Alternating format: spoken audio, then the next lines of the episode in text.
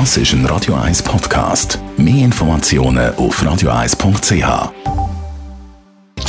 Netto, das Radio 1 Wirtschaftsmagazin für Konsumentinnen und Konsumenten, wird Ihnen präsentiert von Tracker.ch, der weltweit führende Anbieter für mobile Ortungslösungen.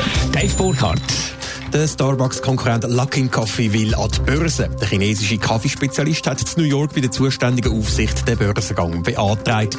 Luckin Coffee will China Starbucks überholen. Dazu sollen in diesem Jahr die Anzahl Filialen von 2000 auf 4'500 ausgebaut werden. Starbucks betreibt in China 3600 Filialen. Der Thurgauer, Thurgauer Zugbauer Stadler liefert sieben vierteilige Triebzüge in die kanadische Stadt Ottawa. Die Züge werden im Werk im Kanton Thurgau gefertigt. Ausgeliefert werden sollen sie in knapp zwei Jahren. Der Auftrag hat einen Wert von rund 80 Millionen Franken, wie Stadler mitteilt. Die Schweizer Börsenbetreiberin SIX und die Börse Shanghai wollen ihre Zusammenarbeit vertiefen. Die beiden Börsen arbeiten seit 2015 zusammen. Jetzt sondieren die beiden die Möglichkeit von der Kotierung von Wertpapier an den jeweiligen Märkten. Das hat SIX heute Morgen mitteilt. Außerdem soll die Zusammenarbeit auch in anderen Bereichen, wie zum Beispiel der Digitalisierung, ins Auge gefasst werden. Ja, es soll der grosse Wurf werden vom Handyhersteller Samsung, das Fold-Handy Galaxy Folds. Aber die Fans müssen sich weiter gedulden. Dave Burkhardt, der Verkaufsstart wird verschoben.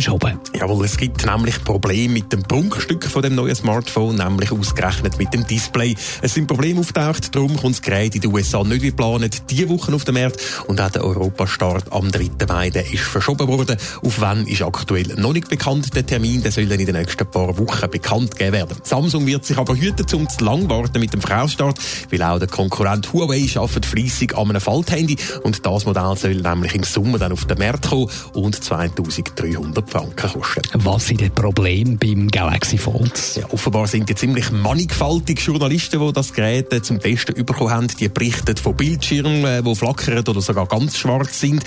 Es hat Schwierigkeiten gegeben bei den Scharnier- oder abgelöste Teile der Oberfläche sind auch vorgekommen. Außerdem haben ein paar von diesen Journalisten ihres Fold beschädigt, weil sie versehentlich eine Folie abgezogen haben, wo sie wie die übliche Folie zum Schutz vom Display ausgesehen Sie ist aber Teil von dem Display sauber gewesen. Das alles soll jetzt also ausgemerzt werden, dass es dann nach dem Verkaufsstart keine Reklamationen gibt. Schließlich hat das Falthandy dann auch seinen Preis. Zu Europa soll es für gut 2000 Euro erhältlich sein.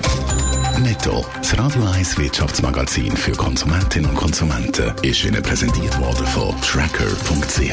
Weltweit funktionierende Ortungslösungen.